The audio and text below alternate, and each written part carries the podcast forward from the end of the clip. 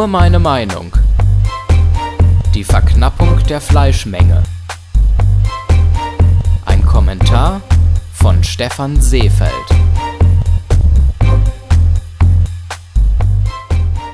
Ernährung ist für viele Menschen nicht mehr völlig irrelevant. Das Bewusstsein für eine gesunde Ernährung und eine faire, ökologische und ethische Erzeugung von Nahrungsmitteln ist in den letzten Jahren geschärft worden.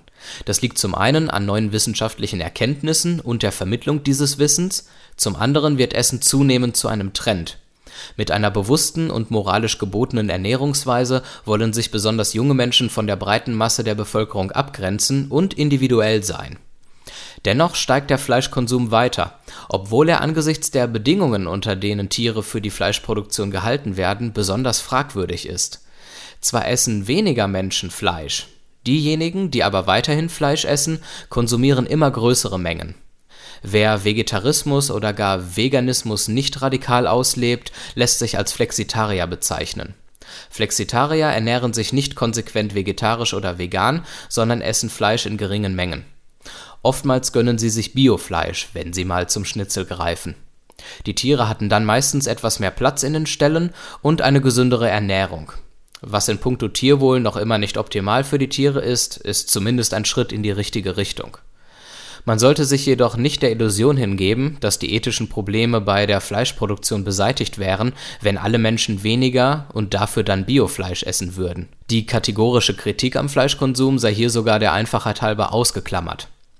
Eine artgerechte Tierhaltung erfordert viel Platz und Geld, sodass der Bedarf an Fleisch trotz geringerer Nachfrage nicht gedeckt werden könnte.